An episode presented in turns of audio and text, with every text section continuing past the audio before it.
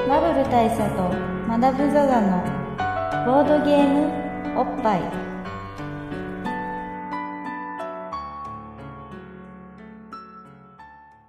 バブル大佐とマダム・ザ・ザのボードゲームおっぱい、えー毎回ドイツ直送のボードゲームカードゲームを一杯やりつつぼんやりざっくりご紹介いたします MC1 のバブル大佐です MC にマダム・ザ・ザですはい今回はですね初の、はいえー長野収録まあ中野収録自体は多分あ初っじたゃらないんですけあどそうだあのドロステルマイヤーズ予定地みたいなところでの収録はあったんですけどもありましたけれどもあのあの中野のカラオケボックスでの収録ってことですねそうですね初めてですね、また意外とあれですね中野のカラオケボックス民度高めですねあのーまあ多分他にもいろいろあると思うんですけどあの新しくこうカラオケボックスをやっぱり開拓していかなくてはならないということでそうですね初めて入ってみたのが中野の、えーまあでも名前出していいのかよくわかんないけどちょっとハワイアン的なハワイアン的な感じのムあのーードのあるお店ですね、まあ大手で言うとパセラみたいなそうああいですうねリゾート感のあるカラオケボックスではいすよねで初めて入通された部屋がこの横長空間ここはねすごいですねこれ畳一畳ちょいみたいなね、のが横にガーって並んでる感じのそうですね空間ですねだからあの本当畳一畳半ぐらいしかないのに、あの一応4人までいけるみたいな、その代わり目の前が壁っていう新しいでもこ21世紀れこれでも収録には結構いいですよね収録にはもってこいですね、うんまあ、ちょっとあの声の反響があるかもしれないですけど、まうんあ、声が反響した方がむしろいいので、 あとこのまあワンドリンク制なんですけど物食いながら喋るのやめま しょうよワンドリンク制なんですけど、はいそのドリンクがドリンクだけじゃなくってそのソフトクリームとかね、はいはないんかこういうあのコーンフレーク的なものとかがいろいろ揃ってあってそうですね、まあうまくやるとそのパフェ的なもんが作れるというこれは甘党の我々としてはありがたいですね、まあ、僕はコーヒーフロートにしましたけども、うんもう大佐は空のコップにいきなりソフトクリームあのねをふんだんに投入しましたこれ完全に失敗だったなと思ったのが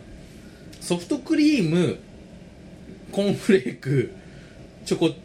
スプレーみたいなこのまあ並びって、それねあ逆です よね逆です逆でしたあの上の方にチョコフレークがあるとすげえアイスが食いづらいんですよそうですねあの掘るみたいな感じにでなしかるもんでたどり着いた頃には溶けかけてますそうそうそうそうそうなんでまあまあでもこれ頑張って混ぜるとマックフルーリーみたいになるんじゃないかっていう俺は仮説を立ててるんですけどはいはいはいはい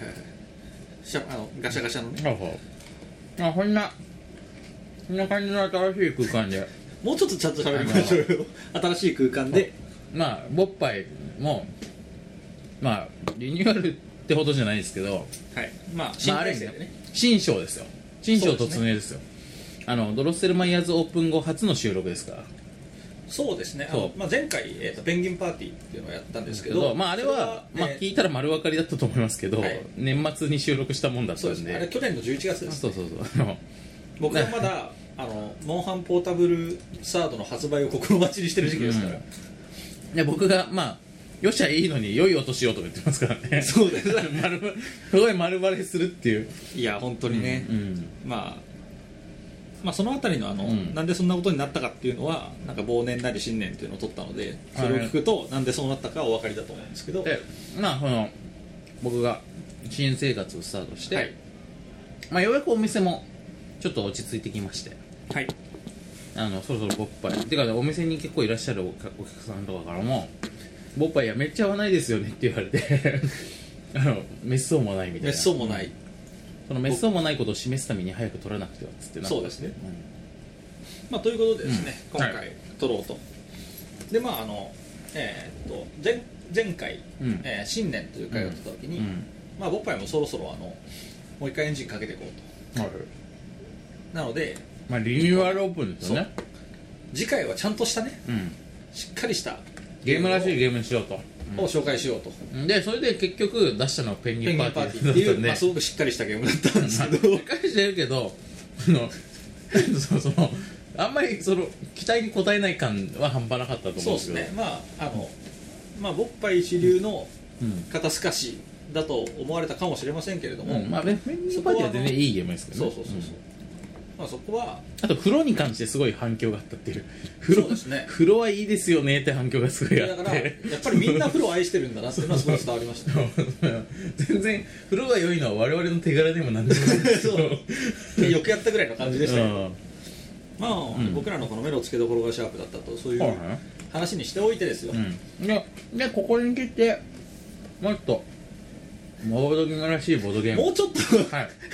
食べながら喋るのやめましょうようん溶けちゃうのあのはいまあボードゲームららししいいボードゲームムを行きたいなって思って、はいでそうなってくるとやっぱり我々も、まあ、トレンドウォッチャーですからそうですね今のボードゲーム界のトレンドってさあれでしょあれでですよね そうですあのね、まあ、ヒント言っていいですかデッキ構築あデッキ構築ゲームね、はいデック構築デック構築ゲームですよねそうデックビルドゲームですそうデックビルドですよまあ言ったらセブンワンダーですよ、ああなるほまど、あ、たね、と 例えで言うとねまあ、うん世界の七不思議そうそうそうそうそうまあそんなセブンワンダーが品切れてる中まあ我々としてはやっぱりドミニオンですドミニオンですよねね今流行りのねそうあの最新のねそうそうそうそううん今ホットでクールなねいやそうですよトピックであるところそうのそうホットでクールで繁栄中のね、、そうそうそううんドミニオンのですドミニオンですうよ、んということでですね、うんあのまあボッパイ始まった当初から、うん えードミニオンやらないんですかとあのずっと言われてきたでかたくなに我々はスモールドワワールド派であるということを辞任していたわけなんそでうすそけうどそうまあパンデミックとか、うんそういうこうちょっとまあいわゆる当時の人気ゲームはやったんですけど、うんこのかたくなにドミニオンやらなかった、うんまあ、なぜかねなぜかなぜですかえーっとまあほらまあ1年とか2年前とかって、うんドミニオン超流行ってたんですようんうんで僕らはあのまあいわば、まあ、今もなんですけどもう超小心者なねうんうんあの世界の全てに怯えていたポッドキャスターだったじゃないですか、うんそうねもうそこでドミニオンのどの字も出すと、もう社会から抹殺されるみたいなとこあったわけですようん、だから要するにうるさ方のかねドミニオンのこうすごくこだわりの強い方がそういろいろだろうなと思って俺らが俺らごときがなんかこの金貸しがみたいな話とかするとと庭園がみたいな話とかするとするとなんかちょっとダメかなって思ったんですよねそうなので、うんまあ、今回ねうん満満を持しての、ね、まあ、僕らも僕らもあれからいろいろうん学んでね、学んで大人になる成長もしてきたじゃないですか、うん、このノウハウを生かしてねそうでここでの満を持してのドミニオンと、んまあ、いうことでですね、そうですよえー、本当今今流行りのドミニオンをここに来て取り上げようとそうですねそういうことでございますそういうことですというわけで、まあドミニオンに関してじゃあ我々が今思うことはいで鋭く切っていきいこうと思うんですけどまずマダムがドミニオンについて思ってることって言ったら何ですかはい、これなんですかゲーム説明とか飛ばしてこの話でいいですか我々ごときがドミニオンの説明とかしていいんですかねいやまあちょっとだからあれですよこうね上積みをな舐めるようにねなるほどこうね猫を撫でるように優しくねなるほどじゃあえっとさらっといけばいいんじゃないですかドミニオンのことをご存知じゃない方もいらっしゃるという前提でドミニオンの説明しますとまずドミニオンっていうのはですね2009年の大ヒットゲームなんですよそうですね2009年とかがポイントですねそうですちなみに今2011年です あのまた入れる系なんですけどそうそうまああの2009年から2010年にかけてにのかけて、まあ、今も今もなおですだからまあうん拡張版とかが出てきてそるうので今もなおってのが重要なポイントなんですけどあのとにかく、まあ、近年のドイツゲーム界ではもう超ヒットゲームですそうです破格のヒットゲームですでさらに日本国内でいうと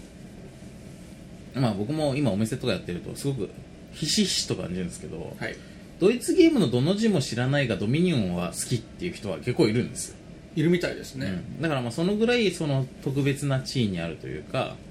あのまあドイツゲームはどこではなくドミニオンが流行ったっていうぐらい、そうですまねあ売れたゲーム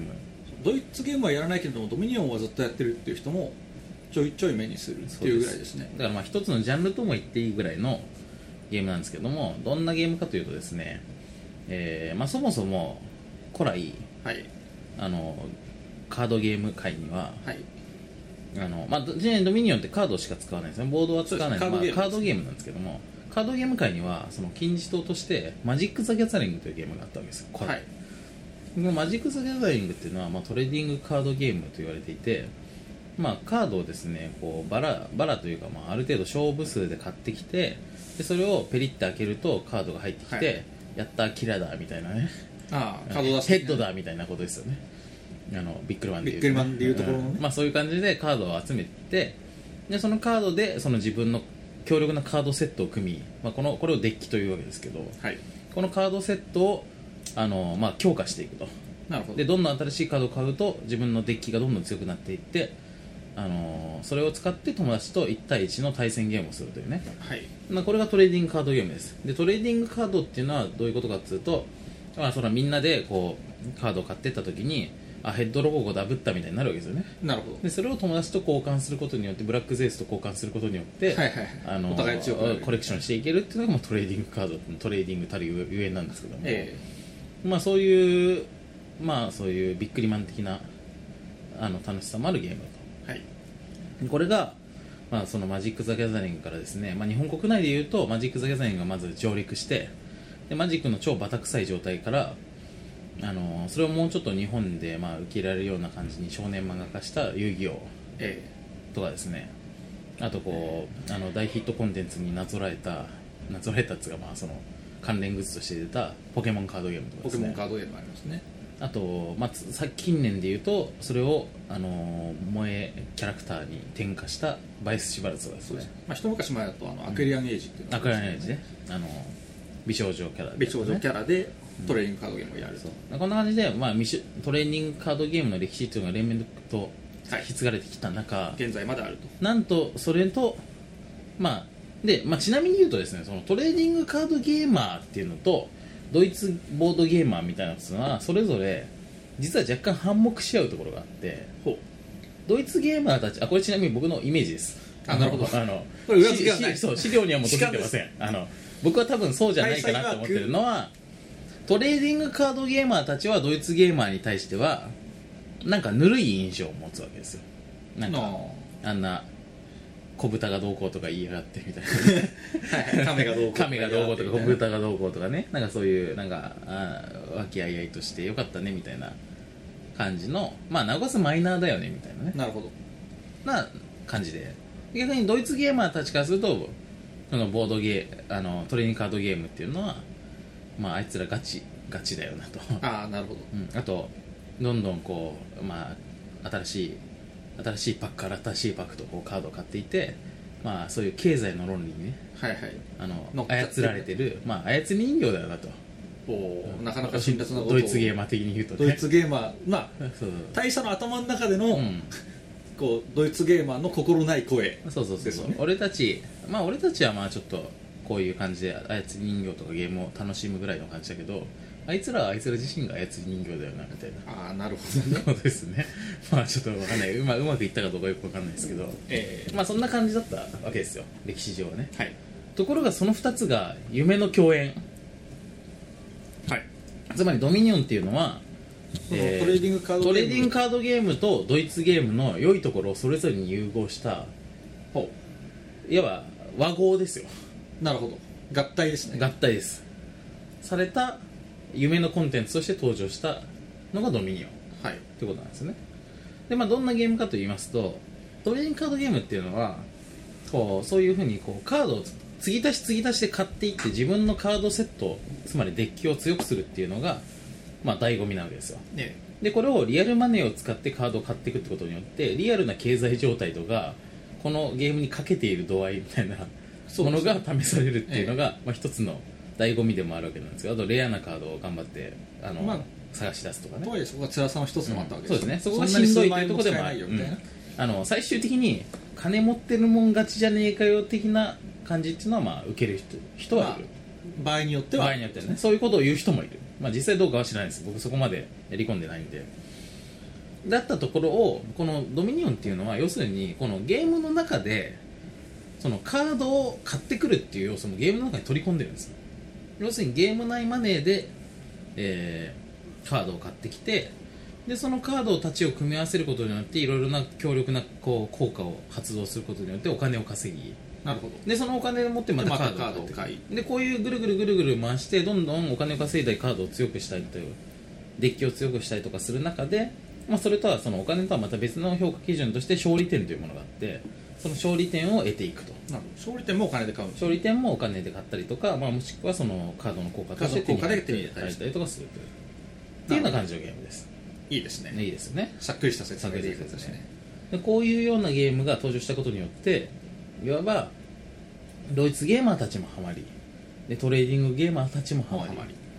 で、まあ、ちなみにドイツゲーマーとトレーディングゲーマーの人口比でいうと、まあ、余裕でトレーディングゲーマーの方が10倍以上いるんではっきりドイツゲーマーがハマったかどうかあんまりそのドミニオンのヒットには関係ないような気もしますが、ええまあ、とにかく従来のドイツゲーマーじゃない人たちもたくさん遊んだっていうのが、まあ、ドミニオンのねすごいとこだったわけですよそうですねでそれがさらにドイツゲームのもう一個のその、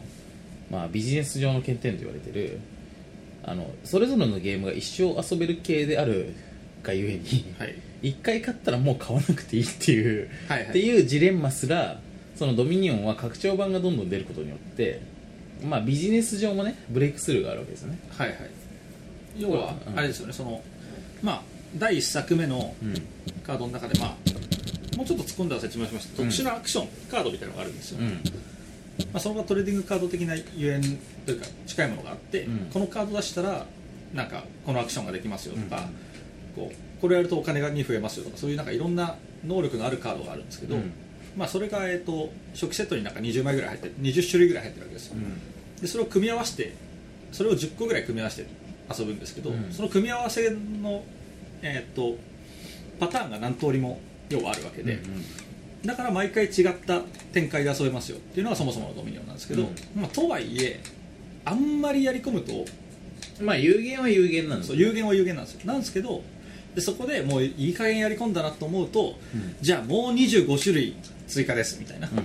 のがゴンと出るわけですよ、そうするとその今までのやつとそれを組み合わせてもいいんで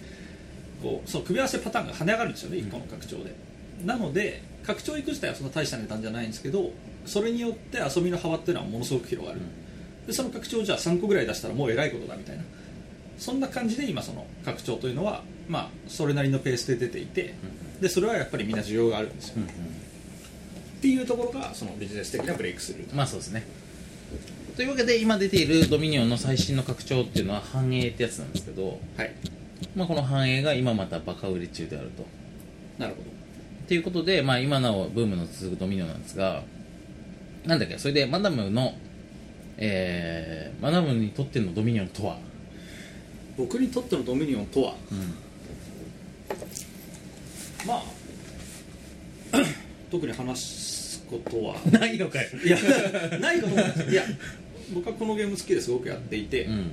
あのね多分俺よりマダムの方がドミニオン好きだと思うんだけどそうですねう、ん僕はあの、まあ、当時、えーっと仲間内でうんみんなの持ってるゲームをグロスレビュー的に点数をつけるってやつなんですうよ、ん10点満点で、はいはいクロスレビューってファミ通クロスレビューですね、はいはいで、まあ、そこで僕はドミニオンには10点をつけていたぐらいには好きで、なのでこのゲームはすごいやってたんですけど、うあのとはいええーっとですねこの「ドミニオン」というゲームは結構いろいろ人によって遊び方が違うというか、んうんあのまあ、もうその場の起点でうん考えてうんこうなんていうんですかね、まあ、うまく勝とうと努力する人というのと、もうじっくり戦術研究をする人というのですね、でそこのどちらもちゃんと遊べるっていうのが僕はドミニオンはすごいなと思ってるところなんですよね、なのでなおた例えばまあそのそれこそ2009年に出て今この2011年の今でももうずっと定期的にドミニオンをやりながらあのこのカードとこのカードの組み合わせはどうだっていう論争をしていたりとか、うんうんそういうのが実際に行われてるっていうのはすごいなと、うんまあ、いうのがあのちゃんとしたね、うんちゃんとした感想ドミニオンの感想ですねうんでもう一歩踏み込むともう一歩踏み込んで、うまあ、ドミニオンというゲームに僕が思うところっていうのは、まあ、まず一つとして、ドミニオンって言葉がかっこいいっていうのが一つですそれは言えてますねこのタイトルのかっこよさねそうんドミニオンですよそうですよ、あの、まあ、メガテンのう天使の中にもドミニオンっていうのは確かいましたねうん、うん、まあやっぱかっこいいじゃないですかやっぱね天使の名前っていうとこがねやばいっすよねね中二感としてそうはですねでさらになんかそういう軍隊的なね意味合いもあったりとかそうなんですでまあもともとなんか自治自治療的な意味なんですよね、そのうんうんなんか自分のこうなんですか、まあ、自分がいわゆる領主みたいなもので、その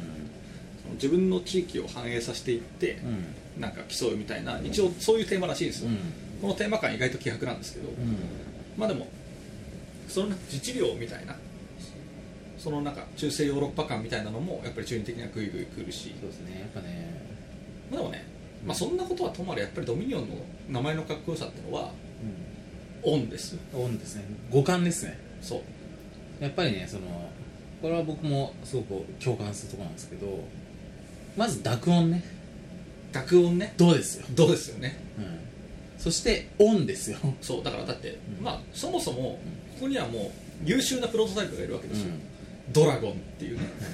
ドラゴンっていう言葉かっこいいですよね超かっこいいでしょ濁音で始まってオンで終オわるンっでてい終わうるのはのがかっこいいっていうのの、うんもう一番最たるところにいるわけですそうですヒエラルキー的にはトップにいるわけでいすよやドそラうでゴンっすよていうのは、ドラゴン全てはドラゴンから始まってるんですよでそして濁音のかっこよさっていうことを、まあ、言うならばあのーロボットもののねタイトルを、あのーつけるときっていうのは、えあの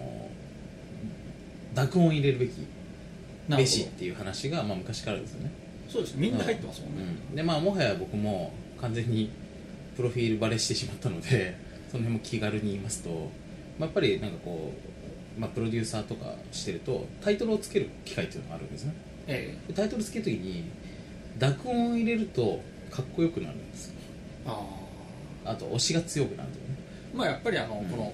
破裂音的なねそうです気持ちよさがありますそかうらそうそうそうまあ、まあ、ね最たるはもちろんガンダムガなンんダでムすけねど、ガンダムなんて2つ入ってますからねそうそれはね4文字中2文字が濁音ねでそれにそしてイデオンね、イデオンねうん、そそれしてイデオンもだからオンで終わそうるです気持ちよさがありますよねそれでダグラムね、そうですよねザブングルねザブングやっぱりこの2つぐらいは濁音を入れておかないとみたいなこのこれが富のクオリティですよねそうで すねこれはねさすがとしか言いようが1ない個ですだでまあ片や逆にそれの対してのアンチテーゼとして濁音を入れない路線としてマクロスっていうのがあったわけですよああマクロスは確かにシュッとしたイメージですそうですねそもでちょっとねナンパなんですよね要するにその内容的には、そもまあ恋が三愛だ角関係だなんだみたいそなうそう話そうですねだからこれは我々濁音不要であるとなるほどここに濁音を入れるべきではないそうとっていうのが、まあ、このそういう思想性も見て取れるってことですよ濁音一つででそして近年の、まあ、そういった濁音歴史がいろいろ繰り返されてきた中で、はいまあ、ちなみにドラグナーとかねああありましたけど、ありうん、でまあ、そしてダブルゼータみたいなねもうダ偉いブルゼータガンダムみたいなねそういうもうね5個入ってますからねそうですよ、うん、中でそしてそれのまあいわばあのー今世紀的な形としてエヴァンゲリオンということですねやっぱエヴァンゲリオンですエヴァンゲリオンエでヴすァンゲリオンのうんこの言葉の凄さはうん半端ないですよ半ま端ないず「う」に点々ですそうよそうそうあのねでそう「う」の発音のやばさってのはそれがね濁音の新世紀なんですまさに新世紀エヴァンゲリオンですなるほどねその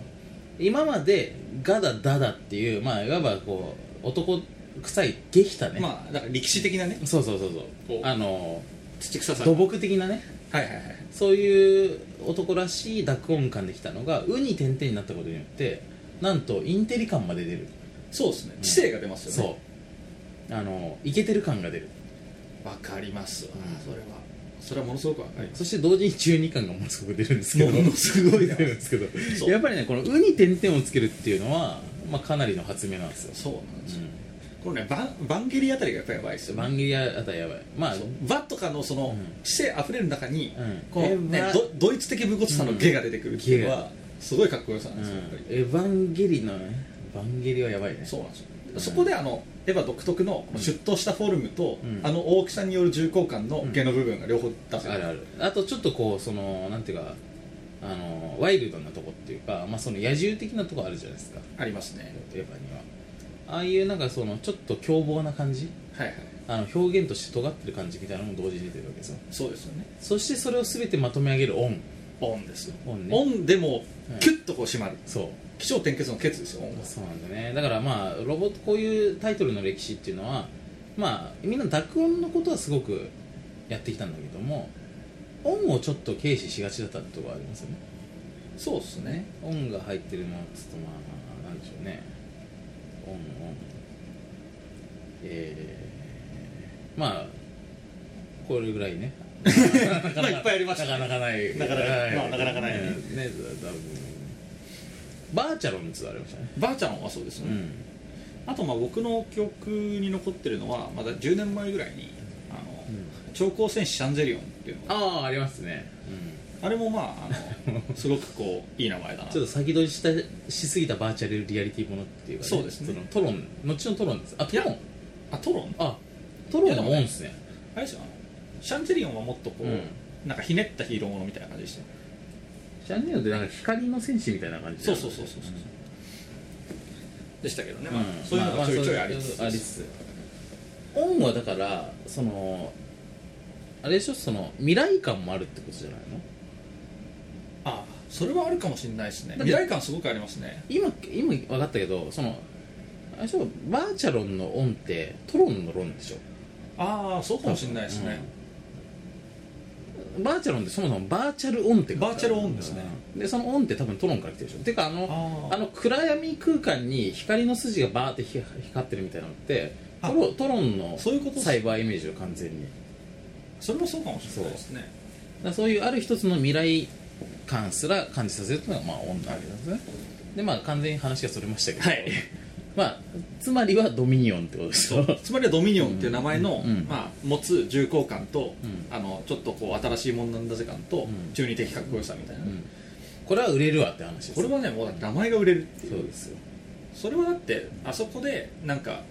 文学区みたいな名前ついてたら売れないわけです売よれないあドミニオンのが頑張れ亀くんみたいなことだったら売れない頑張れ漁師くんみたいな感じだったら売れない売れないでしょうね売れない売れなでいしょうね例えばデッそキれはデッキビルドゲームだとしても頑張れ漁師くんとか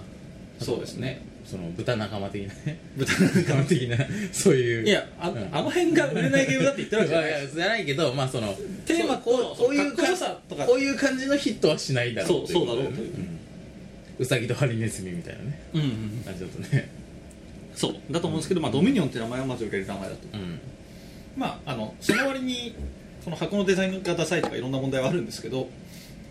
まあ、とはいえまずドミニオンという名前はすごいっていうのが、まあ、ダサいとまでは言わないか あのまあ僕のとしてはそうまあそのエヴァンゲリオン的なパッケージじゃないよねじゃないですね、そうそうそうそう、というのが、まあ、あのうん僕のドミニオンで推したい部分うんオンの部分これはもう完全に言えて妙ですね言えてみようでしょう対策的にはどうですか対策的には、まあ、もう一個言いたいのはカードってことですねほカードを組み合わせることによって多様なコンボが生まれるというこの事実うはいやっぱりね、まあ、まあいわゆるトレーディングカードゲームの感じじゃないですけどそうですコンボっていうのは実は人生にとってすごく抑えなきゃいけないポインおトお まあ人生君モードに入りましそたうねですあのボッパイが久しく忘れていたそうですね最あ近のそういうボ話ードゲームなかかっら何かを学ぶっていう姿勢ななんですけど、たですえまああのですねこれ,、まあ、これちなみにこの話ね、まあ、割と受け売りなのであの僕が考えたことみたいな感じで話すのはちょっと恐縮なんですけどえ、えあの去年ぐらいに僕はなんかこう友人のねちょっと恋愛相談みたいなことがえはいあのある時期がありましておーまあそのままだもう共通の友人ではありますけどああまあそうですねうん、でその恋愛話とかをする機会が増えたんですよはいこの3030前後の男たちがええ みんなで集まって恋愛の話を結構何時間かするみたいなことがまあねまあ若さあふれてますねいや違う女心は違うってみたいな はいはいあのねやっぱ男しかいないからああいう話できるけどでもあの時店内にいた他の女性客とかがこのこのこいつらが女心の話を23時間してるみたいなのはプックスクスみたいな話本当にプゲラ感あふれる感じだったと思うんですけどまあでもそれは置いといてその時にね、まあ、その話の中でよくよく俺が提唱していた話にあのカード理論っていうのがあったんですよねはい3枚のカード理論っていうのがあってこれは別に僕が考えたものじゃないんですけど、えあのなんか、まあ、今はなきヒップホップ雑誌のあのブラストっていうのがああブラストありましたありねましてで、まあ、それの中であの面白く、まあ、僕もともと別になそんのでまずブラスト読んでたのあのね別に僕そんなにヒップホッパーじゃないんですけど、ええあの面白コーナーみたいなのだけ読むっていうことあるじゃないですか、はいはいはいあのなんかこうあのなんだろうなまあまあその女性ファッション誌のあの安野萌子の漫画だけ読むみたいな、あありますね ジェリービーンズだけ読んでたみたいなのとか、まあ、あるあると思あうんのですけどサブラのこう読者投稿欄だけ読むみたいなそうそうそんなイメージですまあ、そんねな感じで、まあ、その読んだ話の中に3枚のカード理論というのがあって、はいこれは何かっていうとそのモテの話をするときにその相手にとって自分がそのなんつうかまあ要するに女の子にモテたい時にどういうモテ方をするかっていうのであのーまあカード自分の手札う売りみたいなものそう切れるカードをを3枚に限定してそれのその連動を上げていったりとか切る順番をコントロールしたりとかすることによってあのより大きな効果が得られると強いコンボが得られいうるというそれはあれでしょ、はいつまりそのまあ要はこう、まあ、例えばですよ 3K みたいなもんで、うんうんうん高身長高学歴高収入みたいなうんそういう話とも違うわけですそうよねそうなんですよそこが大事なんですけど例えばですねあのその自分の売りを3つのカー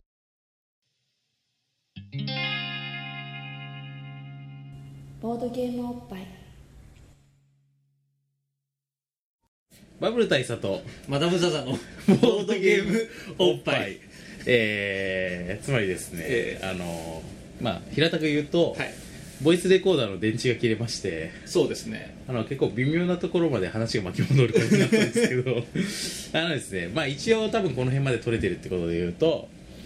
あの、まあ、3枚のカード理論っていうのを、まあ僕が以前聞いたわけですはいでこれはどんなものかというと、えー自分のモテ要素みたいなものを、まあ、売りですよね言ったらそれを、まあ、3つぐらいの要素に分けてカード化するといいよとはいでこのカードを切るタイミングとか切る順番とかっていうことによってあのモテが決まるという、はいという理論があったんですよねでこれは僕はもう本当にほほうって思ったんですよえでこの理論の、えーポイントは何かというとですね、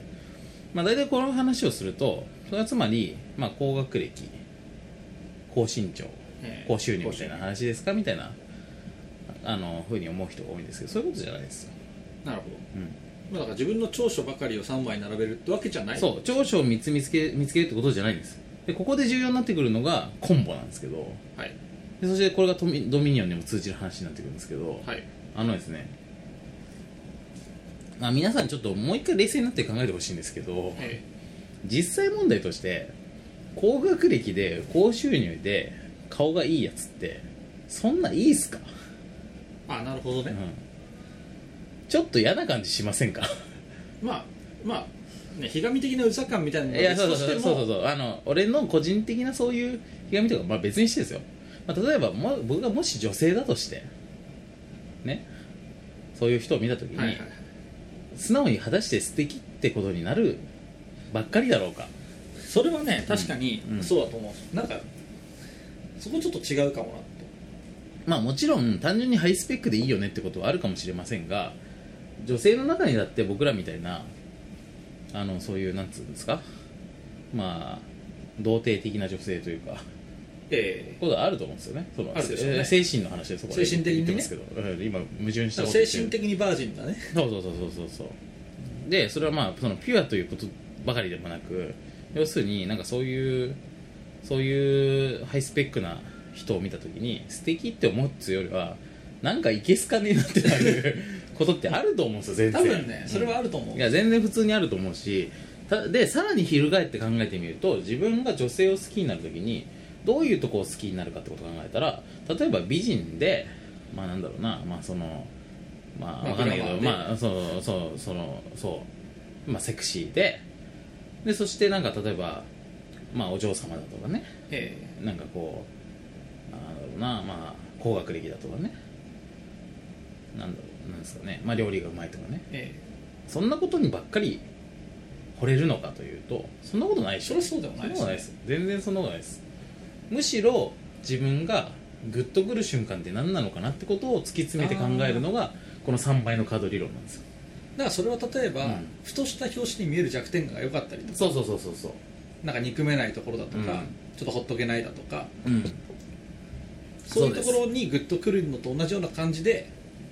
同じようなっていうかむしろそこだってことですねそうですでえっ、とこういう時にじゃあその例として出すのにいい話っつうのはそのもうこれもなんかた多分そのその理論がかを知った時にそのコラム的なものに書いてあったんだっていうような気がしますけどあの例えばねその中卒ではい IT キャ企企業の社長をしておりはいそしてウサギを飼ってるなるほどみたいなこの3つ3枚のカードがあった時に例えば中卒っていうのは一般的には別にそんなにすごいプラスってことじゃっないてわけでもないです、ね、むしろコンプレックスになるようなことだったりもするわけですよまあ、場合によってはしますねところがこれが今会社経営をしているみたいなことと組み合わさった時になんかこの人は実力がありそうだとまあそうですね、うだからこう身一つ自分の力一つで上がってきたなそうみたいそうなそう感じそうがするってそことですよねうなんですよ実力派で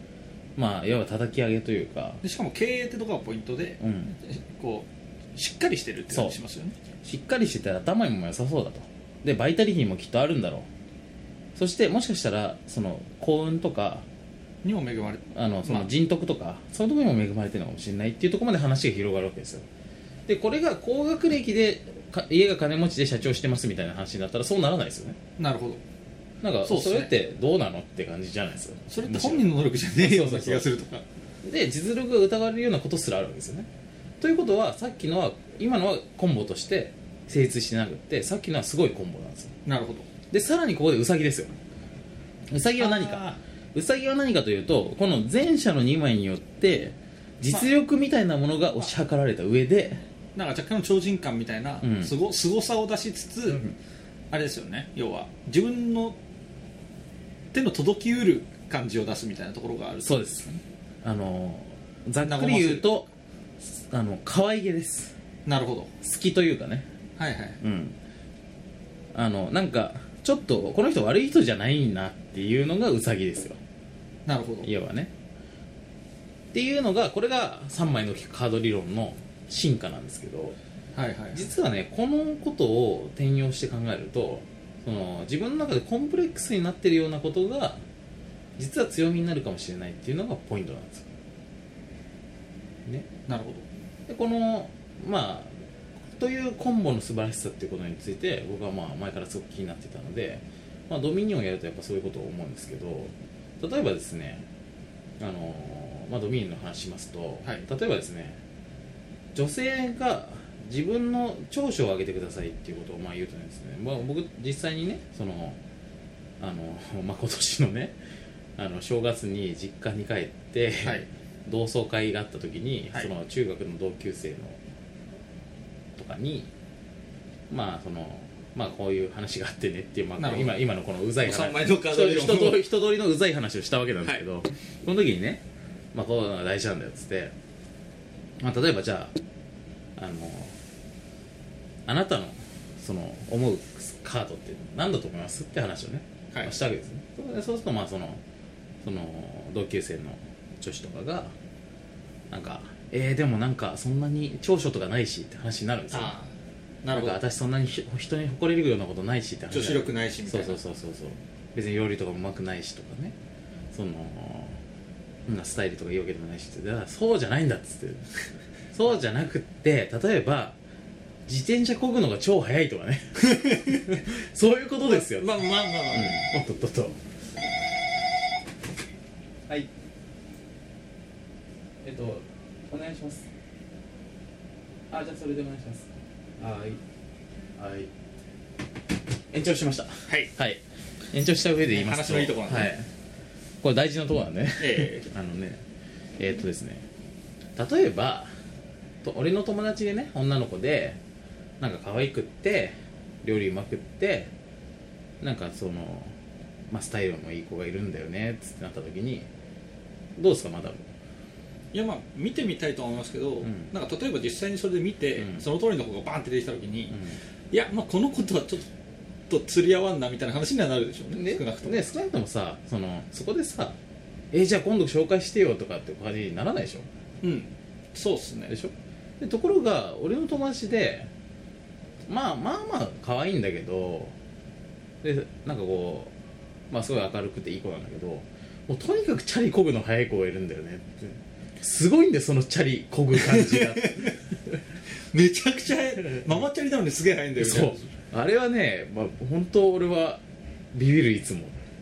それは会ってみたいと思うでしょ紹介してよ見せてくれよとそうなるよねであって、まあ、普通の子が来るわけですよでここんにのち子はがこんにちはっつって、はいはいでなんかこうちょっと地味めな感じの、うん、あのなんかマダムさんかの会社とかいるんですかみたいになってた時に、はいはいこの子すげえチャリこぐの早いんだろうなっていう そうあるとすごいブーストかかるでしょブーストかかりますおも面白ブーストではありますけどそうでもつかみにはなりそうますよね引きがあるってことですよこれですよ、なるほどね、うんそれはコンボになり得ると思いますそ確かだからまあいわばこのチャリこぐのがすごい早いっていうのはふ見た感じ普通なら普通なほどいいわけです、にはいあの見た感じあエカラさんにはアスリート的な感じだと、まあそれはねそコン別にそこうのコンボにはならないなくってなんかすごいすごい鍛えてるねって話になるだけなんですけど、っていうことがあの見過ごされているとなるほどこういうことを世の中に知らしめるっていうのがコンボの意味だと思うんですけど、はいはいなんか大きく出ましたね、そうまあ、ともあれコンボってのはそういうことだったそういうことだってことです、でまあ、うんまあ、それに近いものがドミニオンにあるとまあ、今ドミニオンの話しますとって言って全無然ドミ理ニオンの話無理やりと同窓会の話しましたけどでもそういうことですよつまりはねまあつまりはねつまりはねつまりはそういうことですよあのあなたの持っているカードの中で見過ごしているものはありませんかと、はいあでもまあちょっと腑に落ちたところはあって、うん例えばドミニオンのそのさっきアクションカードがあるって言いましたけど、一個一個、まあ、これはそのマジック・ザ・ギャザリングとかも多分そうだと思うんですけどうん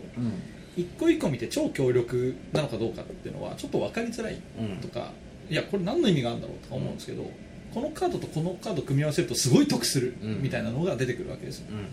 でそのコンボだってことですそうドミニオンやってる人たちはやっぱりそういうカードとカードのそういうシナジー効果みたいなものに関して日々研究に余念がないし、まあ、そこは若干僕らがそこまではやれないというところでもあるんですけど、えでもま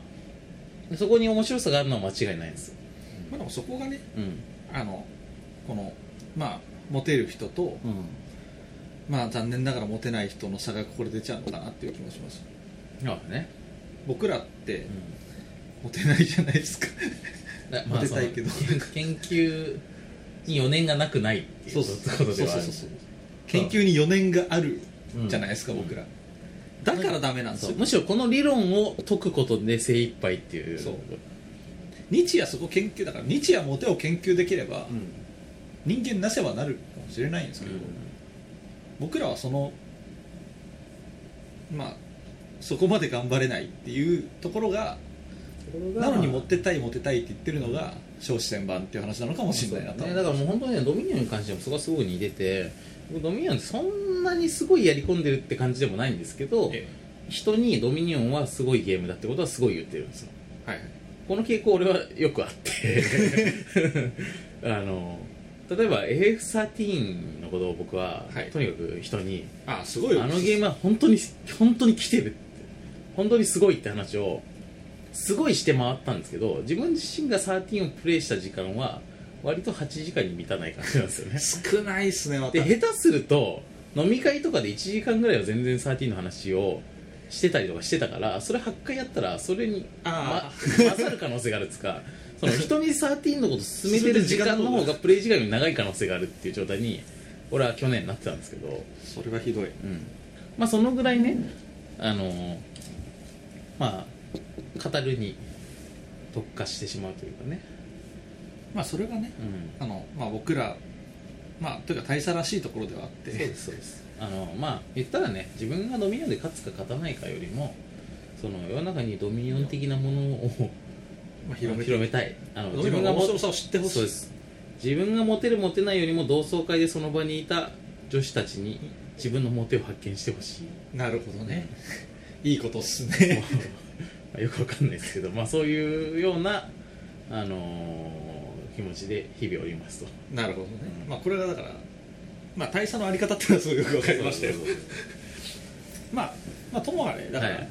ドミニオンはそういう、まあ、そういうゲームだっていうにはあの明らかにその人間味的な話しかしてないですけそうど、うんまあでも2つ言うとまず1個はタイトルがかっこいいゲームであるとそうですでもう1個はコンボが面白いゲームであるとそうコンボが気持ちいいカードの組み合わせでシナジーを生んでいくことが面白いゲームであるこれね結構人柄が出るんですと、よ、僕はそういうコンボを組むとかはすごい、まあ、楽しかったんですよドミニオンやってると、なんですけど、まあ、今のその人生君的なところにもものすごくリンクするんですけど、うん僕はこうすごくコンボを組んでいくんですよ、なんですけど「はいコンボ組み切りました」っつって、うんで今お金はにしかないから何も買いません終了みたいな感じですよはあはねそうするとつつままりり僕のね、うん長所短所を組み合わせたセルフプロデュースみたいなものは超楽しいわけですあよ、はね俺こんな人間ですみたいな、うんでもそれが何も生まないんですよあなるほどあマダムってそういう人なんだはあはあなるほどねっつってつってまあういわゆるまあまた合コンとかだったら多分よくあると思うんですよ、う合コンはあんまり行ったことはないですけどんまあだからそういうその理論理論よく言えば理論派というか ねそうそうそうそう悪く言えば机上の空論派非とい常うにか空論派というかね、うんまあ、だからそうやってあのアピールを空回りで終わらせてしまう人とかねあとアピールになってないのにアピールできた気になってるとかねうんうんそういうのが、まあ、僕のこのいわゆるダメコンボに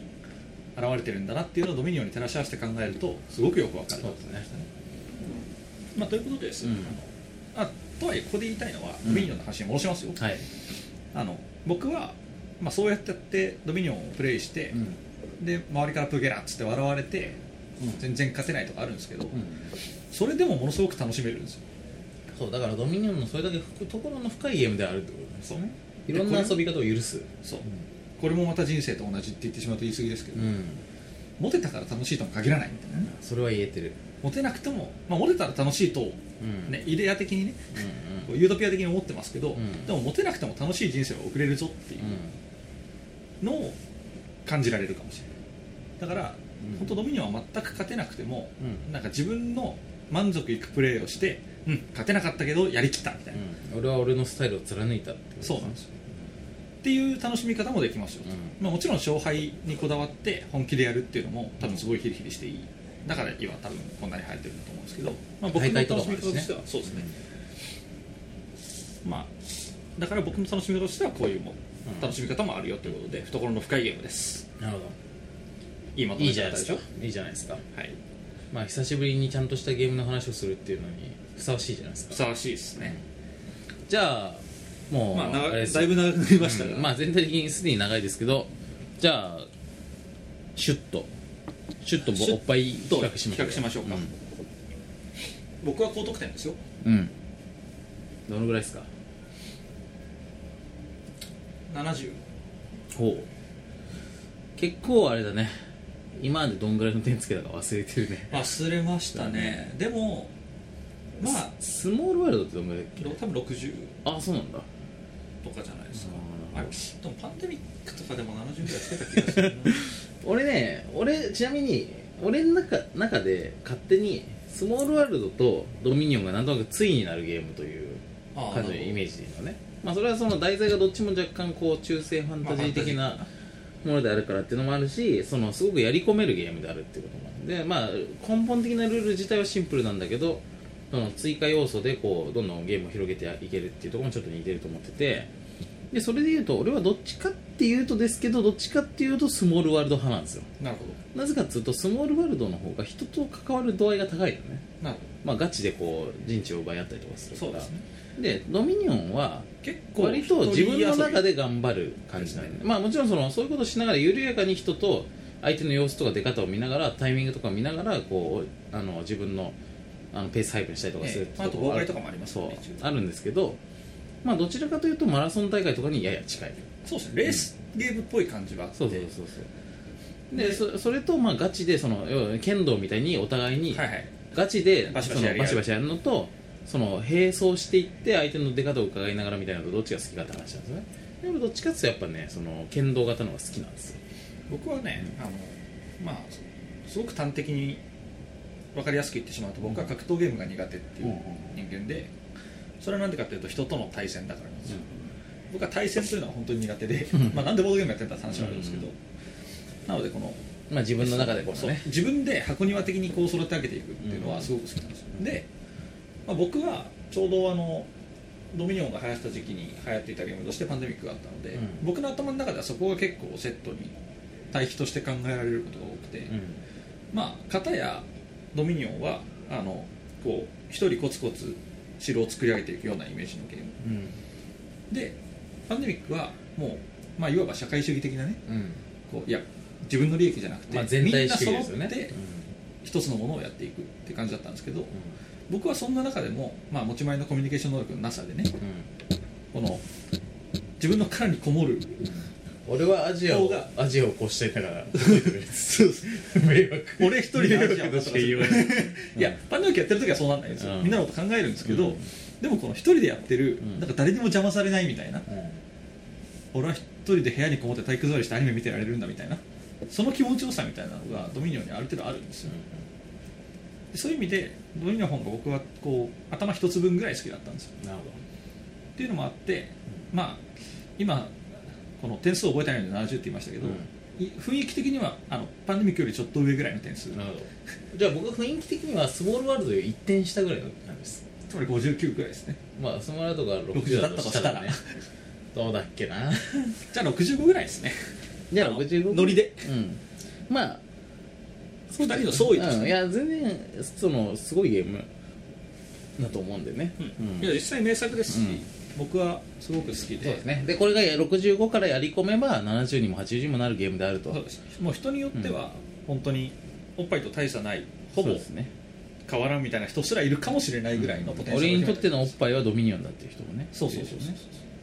っていうぐらいうん、うん、になりうるゲームです、というといこうこととででじゃあ70じゃあね65 6565おおっぱいとっぱいということで、ね、ということで、まあ、はいこの数字をあのまっとうに聞いてる人あんまりいないんでね、うんまあ気分の問題ですそうよそうねそう一応ね形式的にはい、ではありますが、まあ、そのこう傑作であるとことは言いたいですねということでですよ、はい、まあえーおっぱい企画も終わりまして、うもう僕は本当にほぼ忘れてるんですけど一応告知っていうのを確かにした気がするんですよ、じゃあ告知してみましょうか、えーっとボードゲームおっぱいはツイッターをやってます、はいえーボードゲームアンダースコアおっぱい、うん BOARDGAME 下に棒がちょろっとあって、うん OBPAI ボードゲームおっぱいというアカウントを持ってますうんなのでそちらの方で感想等どしどしお寄せいただければ幸いですそうですね主に僕が大佐がそうですね返答しておりますたまにマダムもで僕が更新する時だけちょっとつぶやきますみたいな感じです、で、えーあ一応そのツイッターの方であの第何回公開しましたみたいなことも書いてますなのでまあそこを見てれば一応動向は分かりますよと、はいえーあとまあブログでもともと配信しているものなので、えーそちらの方でコメントを寄せていただくことも可能です、ボードゲームおっぱい .com えーっとあぼっぱい .com か www.boppai.com うんぼっぱい .com ですはい、はい嘘を教えないでください、はい、あの久しぶりだとね完全に忘れてましたでそして、はいえー iTunes ミュージックストア上でも、えー検索で、まあ、ボードゲームもしくはおっぱいもしくはボードゲームおっぱいで検索していただけると、まあ多分大概ボ出ードまゲすームおっぱいが出ますとでまあこっちでどちらかというとそっちで聞いていただけると iTunes のなんかランクみたいなのまあ、があランるクかみたいなのらもちょいちょいあいいんるじゃないしかなみたいまな、あ、あとほっといても、うんあのなんだ iTunes で登録しておけば、うんあ勝手にもう落ちてきてくれるしすごく楽便利ですよっていうことですよねそうですねコンビニエンスですね、はいということで、まあ、そっちをある程度お勧めしておきますはいということですそうねですねそして、えーとまあ、今回から、まあ、僕もね一応そのお店とかやってるのであちょっとそういこうのやっちゃいます告知そういうのやるんですか別に、まあ、宣伝まではいかないまでもちょっとした告知みたいなことはしてもいいんじゃないかなあとまあまあ思うんですけどまあまあまあまあいいですよ、うんまあでもちなあのーあれですね、えー中野ブロードウェイ4階にて、えードロス・ツェルマイヤーズというボードゲームのお店をやってまして、まあ、ここがねなかなか可愛い ってことらしいんですよ あのーまあそこにいるのはこういう坊主の男だったりとかするんですけど、まあお店自体はこういうつとも分かんまなあ、いそでうすそうまあこんなまあ大した坊主ですあこんな感じなんですけどもただまあそのお店自体は確かにねすごくあのまあまあシャレオツなねしゃまあシャレオツというよりはまあその独特な世界観のお店っていうのを目指してやってますんでなるほどあの来ていただけるとまあ、いわゆるボードゲーム屋さんっていうのとはまたちょっと違うなんか面白いものがあったりとか、まあ、あと普段からまあボードゲームとしてはよく知ってるゲームなんだけどなんか改めてあのなんかこういうプレゼンテーションされるとなんかこれはこれでなんかまた改めて興味が湧いたなみたいなこともあるかもねというあよるかもうなお店ですなるほどあのなかなかボードゲームの他にもあのトランプとかねタロットカードとかねちょっといろいろ変なもんも置いてますんでまあ近くにお立ち寄りの際には際には来まあていただけるとそうですね嬉しいなとまあだからうんドロッセルマイヤーズで大佐と握手ってことですそねういうことです僕と握手ってことですはいまあ、という、まあ、なかなかしっかりした告知でしたけど、はいまあ、もう一つせっかくなんで、うんあの一言言っておいた方がいいかなと思うのは、あのドロセルマイヤーズに大佐ともう一人いるんですけどそちらはマダムではございませんのであそう あうのそなんろですそよろねマダムですかって言われて違いますって答えるのにちょっとへきへきしてるらしいので、 あのマダムは基本的には働いていませんそこではそうです、はいマダムは基本的には働いていませんいや あまあそうですあその店ではね、はい、そうその店ではねはいっていうことなので、はい、マダムはまあ、ただそれを全部分かった上でマダムですかって聞く分にはすごくいいと思いままあそす、ねれはそれでねっていうだから、まあ、ダチョウ倶楽部的なノリでうん、うんあのとりあえず話しかけるのはやめておいた方がいいんじゃないかあの坊主の男がいたらそれが大佐ですとはいはい、ということでねまあはいえまあちょっとあの新章突入第一回新章突入ということではいなんか告知の内容も増えましたがう、んまあそんな感じでですね、まあ、実はそのお店にいらっしゃる何人かの方からあのボードゲームおっぱいなんか最近スローペースがいろんな言い訳しながらも続いてますけどもしかしてやめちゃったりしないですよねとか言われ ていや全全く全くですそう、ま、滅相もございませんみたいなあの全然これからむしろガンガンやっていくぜって気持ちでいるのでそうなんですよはいまあその1個目としてねあそのうのろしを上げさせていただいたということではい本、当ねあのスローペースはもう完全に本当に僕の物理的アクシデントがほとんどだったんで、うん、あとまあ僕が割とお店の開店前でテンパってたやつもあるんですけどまあともあれですね、うんはいもうあの新体制そうです整っ確立したので整ってますよあねのハードウェア的にも我々の社会状況としても整ったので整ったのでまあこれからゴリッゴリいきますよとそうもうゴリゴリですよもうゴリッゴリですゴリッゴリっすよゴリゴリ そうですよもう、うん、ぷよぷよ ですよもうねぬるぬるですよっていうことでね、はいこれからも頑張っていきますので、はいあのなんかいろいろ様変わりしてまいりましたが、テカテカですよそうテッカテカのね、テカテカでやってますな感じですけど、まあ、これからもはいボードゲームおっぱいをよろしくお願いしますよろしくお願いします、もっさんはいおさんのねそうですねボードゲームおっぱいよろしくお願いしますということで、えー今回、えー超大作ドミニオンを